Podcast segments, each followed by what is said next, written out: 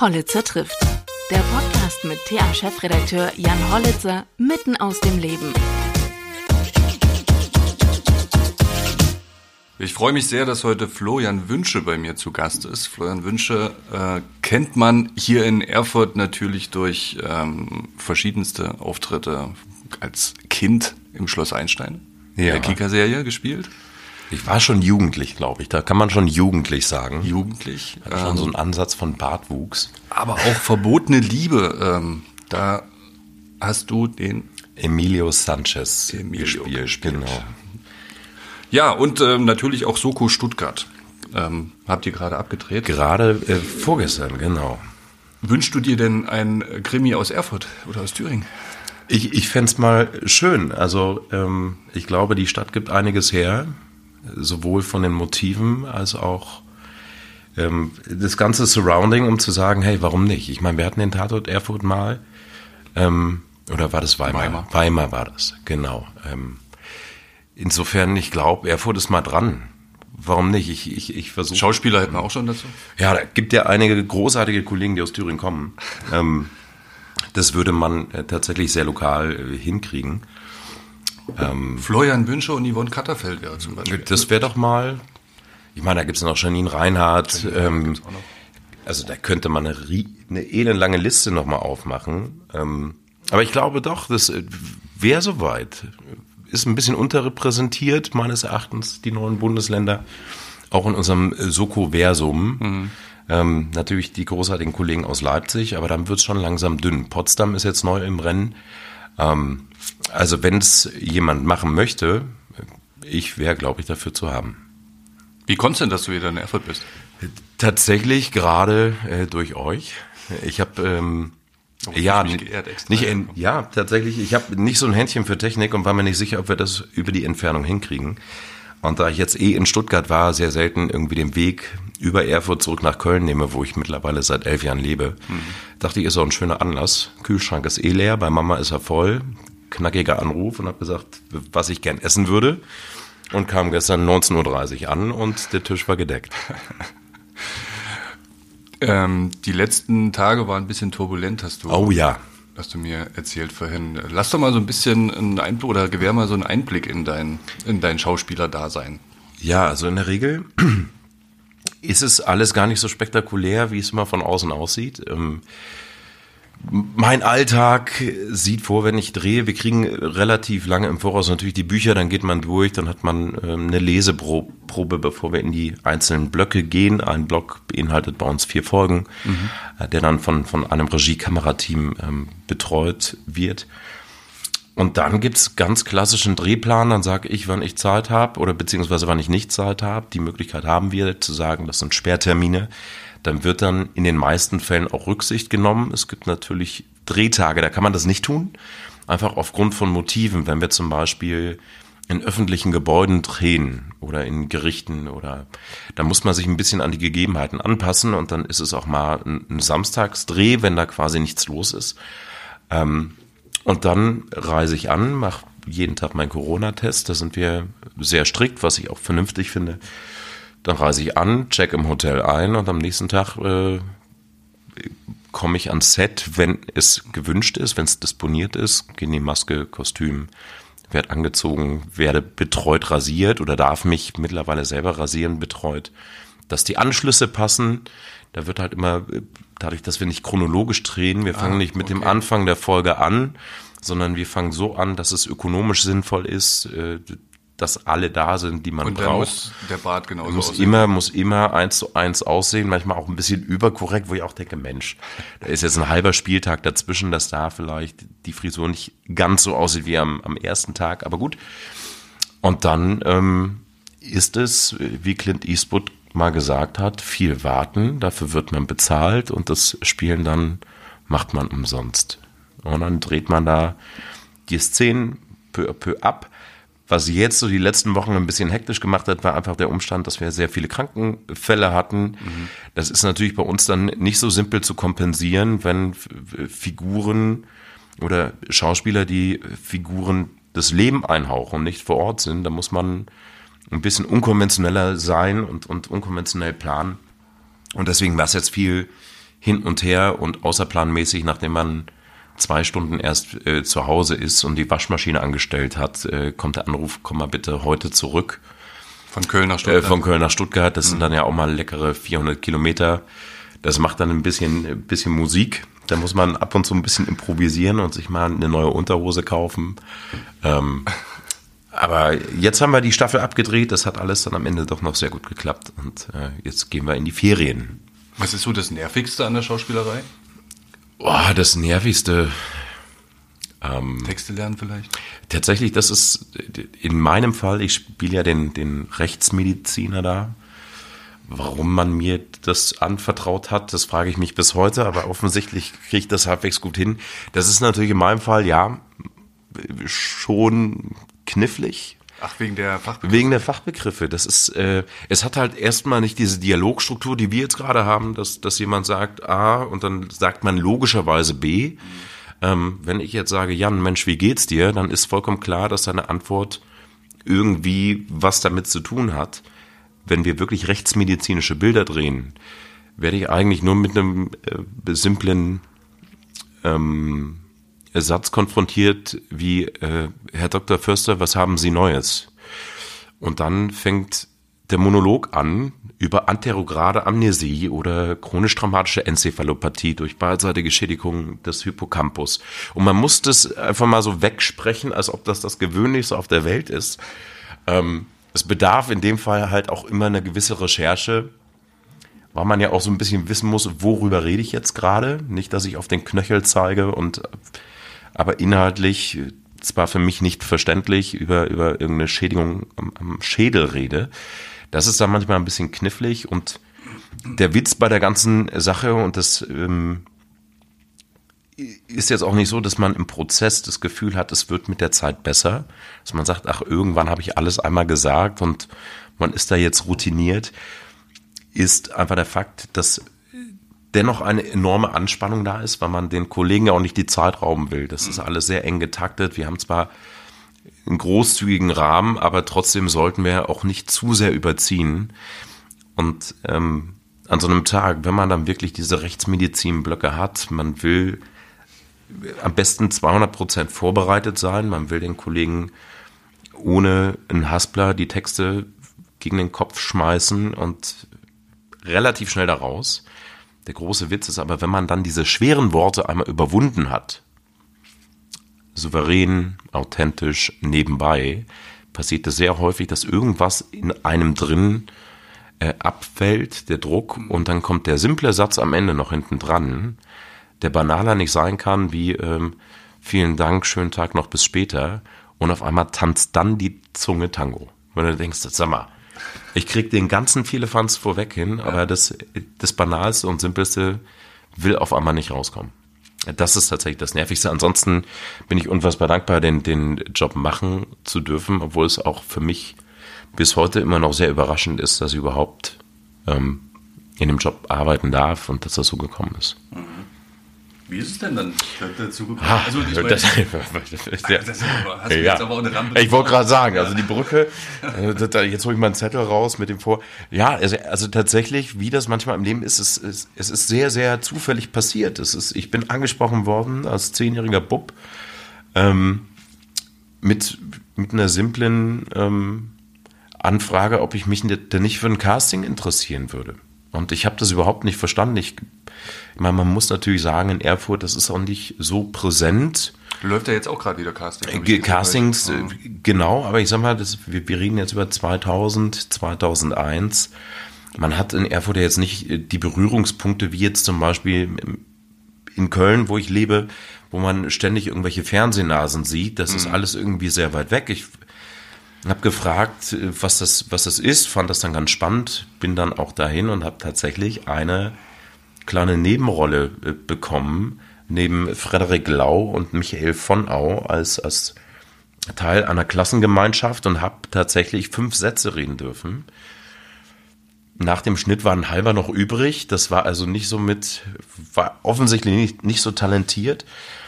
Und dann war das aber auch gut. Es gab ein bisschen Taschengeld. Das war mal spannend, das, das zu erleben.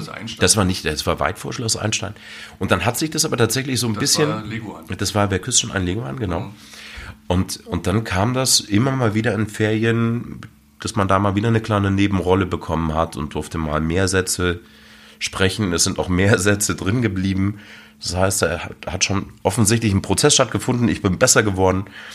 Ähm, und dann war wirklich äh, der, der Punkt, ich bin dann verletzungsbedingt vom, vom Internat zurück nach Hause gekommen. Du warst am Sportgymnasium? Ich war am Sportgymnasium und habe Judo gemacht, genau.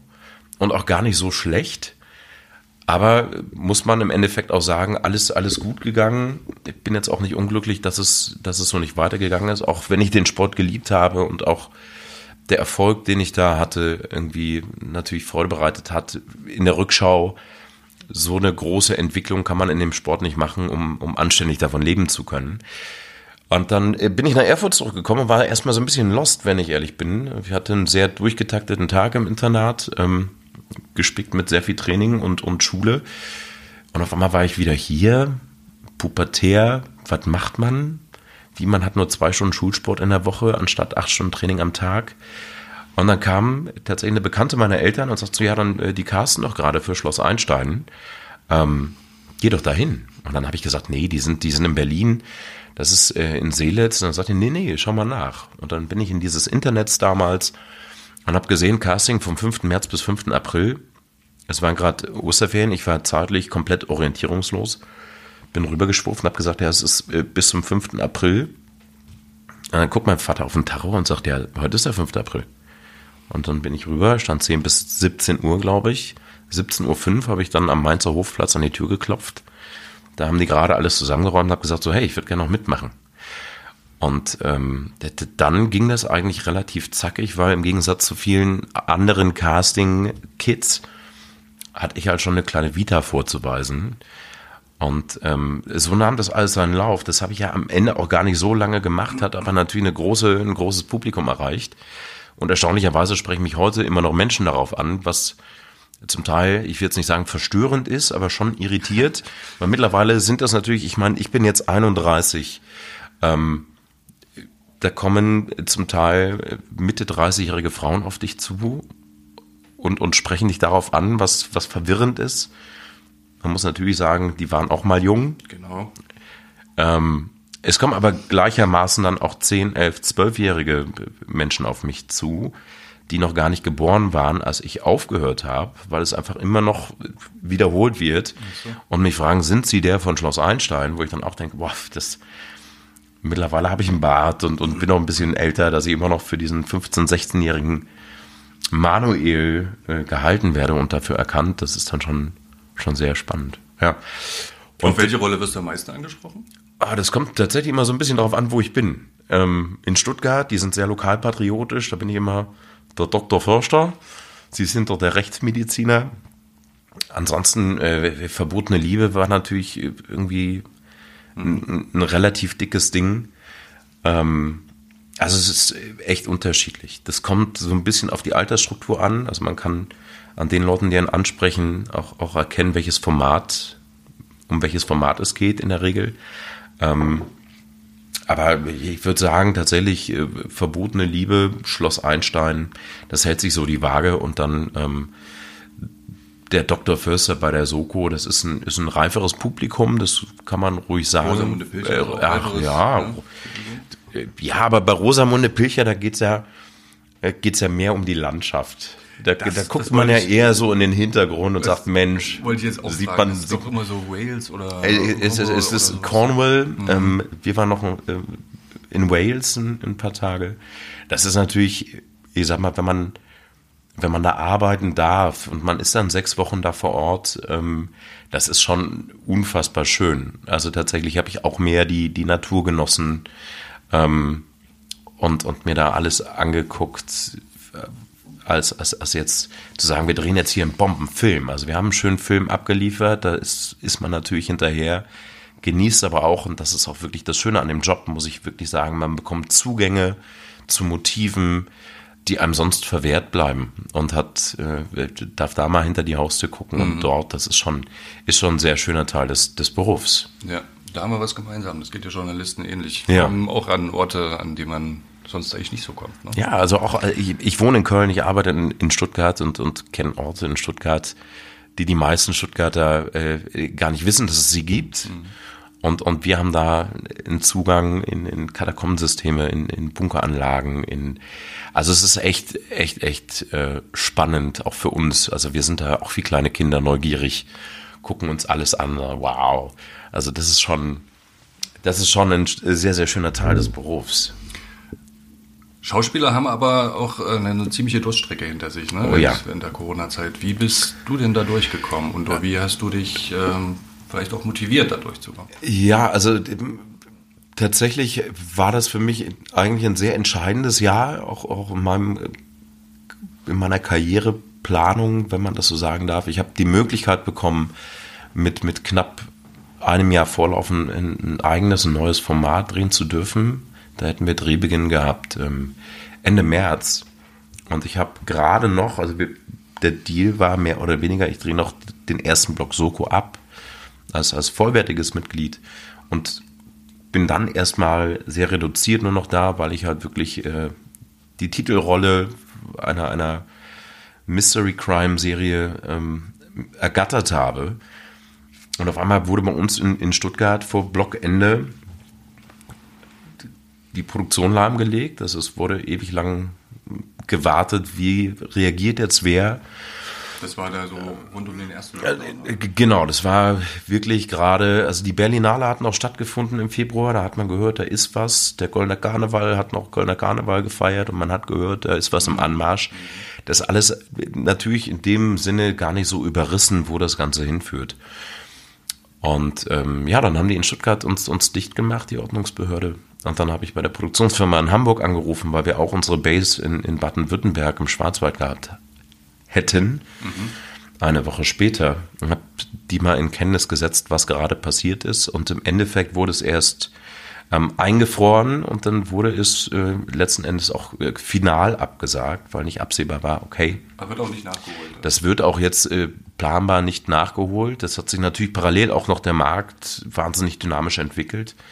Ähm, also es war für mich in dem Moment relativ gut zu verkraften, weil es ging halt allen so, da sind wir wirklich bei dem geteilten Leid, das man trägt nicht alleine diese Schwere und sagt, das wäre, ist das dieser Once-in-a-Lifetime-Moment gewesen? Das kam dann wirklich erst so zum Winter, weil wir im Winter nicht arbeiten oder wenig arbeiten, weil wir wetterabhängig und, und sonnenlichtabhängig sind und eine Wetterkonstanz brauchen, eben weil wir nicht chronologisch. Mhm.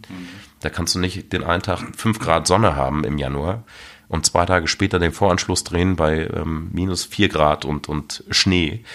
Das heißt, da kommt man dann so, mal so ins Nachdenken, hatte dennoch aber unterm Strich enormes Glück, denn ähm, die Bavaria, die die Soko produziert und auch äh, das ganze Team, was, was dahinter steht auf allen Ebenen, die haben mich mit wirklich ausgebreiteten Arm empfangen, haben gesagt, wenn das nicht stattfindet, hast du Bock zurückzukommen. Im, im vollen Umfang. Und das war dann äh, natürlich für mich erstmal ein Stein der Erleichterung, der gefallen ist.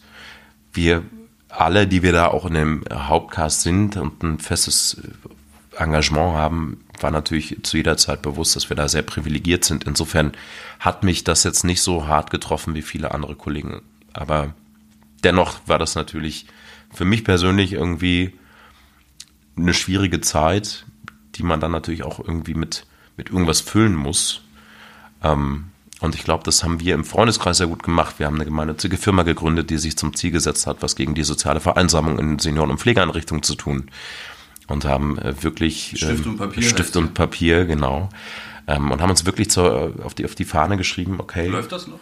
Das läuft noch, ja, aber tatsächlich in einer, in einer Das heißt, man schreibt, wenn es Genau, also um das kurz zu erklären, wir haben, wir, wir haben eine Homepage, da geht man drauf, das ist relativ, relativ simpel. Einfach Stift und Papier bei, bei Google eingeben, da stößt man direkt auf uns drauf. Ähm, da meldet man sich an, wirklich nur mit den Keyfacts, äh, E-Mail-Adresse, und, und Postleitzahl, dass wir so ein bisschen lokalisieren können. Wir haben keine Vornamen, keine Nachnamen, nichts. Dann gibt es eine Double Opt, also wir gucken, gibt es eure E-Mail, da gibt es einen kleinen Bestätigungslink und dann haben wir eine Software dahinter liegen, die im Prinzip wahllos ähm, die Menschen matcht. Das heißt, du, Jan, würdest dich anmelden und kriegst dann eine E-Mail, du schreibst einen Brief an entweder, das kommt dann immer auf die Einrichtung an, anonymisiert an eine Bewohnerin oder einen Bewohner in Einrichtung XY oder aber mit einer Namenshinterlegung, dass du sagst, du schreibst jetzt äh, der Heidi einen Brief und dann setzt du dich hin, schreibst einen Brief und schickst ihn hin. So, weil wir gesagt haben, wir wollen diese Leute irgendwie auffangen, weil natürlich da die Restriktionen nochmal andere waren als für uns, die wir uns schon eingeschränkt gefühlt haben und isoliert. Senioren in Pflege- und Senioreneinrichtungen, mhm. die waren ja wirklich eingeschlossen. Ähm, und das, das hat geklappt. Wir führen das weiter. Tatsächlich ist das sehr vertriebsaufwendig, weil man muss natürlich die, die Einrichtung ähm, an oberster Stelle darüber in Kenntnis setzen, wie ist das juristisch, wie ähm, werden die Daten für die sensiblen Klienten, die sie ja, zu betreuen haben, verwertet. Genau. Ähm, das heißt, wir haben jetzt noch so, eine, so knapp 600 Einrichtungen im Bestand, machen dann immer wahlweise, was heißt wahlweise, wir machen dann gezielte Aktionen, Ostern, Weihnachten, dass, dass wir da unsere Community aktivieren, haben aber tatsächlich aufgrund der, der ja, vielen Ereignisse, die, die es ja gibt seit zwei Jahren, auch sehr viel abseits der, der Briefschreiberei gemacht. Wir haben das Ahrtal sowohl mit Manpower als auch mit, mit äh, Spenden, ähm, ja, haben wir da geholfen. Wir sind, wir sind, weil wir auch einen Freund haben, der da ein Hotel hat. Wir waren von Tag eins da, haben tatsächlich ein Jahr lang da eine Logistik aufgebaut. Ich war in der Ukraine Anfang des Jahres, Anfang März, wo wir mit acht Transportern hingefahren sind, haben da auch jetzt eben Benze Hilfsgüter schon hingeschickt. Das heißt, wir nutzen die Gemeinnützigkeit, haben uns jetzt aber breit aufgestellt, um wirklich effektiv äh, was tun zu können. Ja. Und ich kann mir vorstellen, die Dankbarkeit äh, ist riesig bei den älteren Herrschaften. Äh, wirklich in, in allen Segmenten jetzt, ob es die älteren Herrschaften sind, das ist natürlich dann der Lohn, wenn man dann aus Einrichtungen Briefe bekommt, wo man wirklich sieht, wie die Menschen am Strahlen sind, mhm. weil wir eben nicht gesagt haben, wir, wir stellen ihnen jetzt ein iPad zur Verfügung oder lassen die E-Mail-Kurse machen, sondern wir gehen auf das soziale Medium zurück, was diese Generation kennt. Das sind Briefe. Und erstaunlicherweise, das war anfangs unsere Sorge, dass, dass man vielleicht wirklich wie ein Spickzettel schreiben muss. Können junge Menschen von heute überhaupt noch einen Brief schreiben? Brauchen die eine Anleitung und haben dann ganz schnell gemerkt, da kommen prosa-ähnliche Werke raus. Ja, erstmal ähm, ist, glaube ich, schwierig, ähm, einen Einstieg zu finden, wenn man eine fremde Person anschreibt. Ne? Absolut, ne? absolut. Wir haben da so ein paar Guidelines äh, formuliert, aber tatsächlich ist es dann schon spannend, mit wie viel Euphorie und Enthusiasmus sich da primär junge Menschen hingesetzt haben. Ähm, und, und, und Briefe verfasst haben. Ein paar haben es auch übertrieben, da haben wir auch mal aus einer Einrichtung einen Anruf bekommen, haben gesagt, das ist super.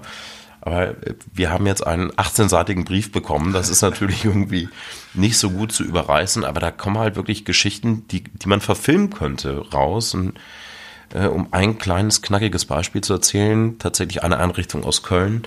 Da war ein, ein, ein, ein Senior, der wirklich im, im wahrsten Sinne des Wortes lebensmüde war der stand nicht mehr auf, der konnte sich nicht mehr motivieren, nicht begeistern. Mhm.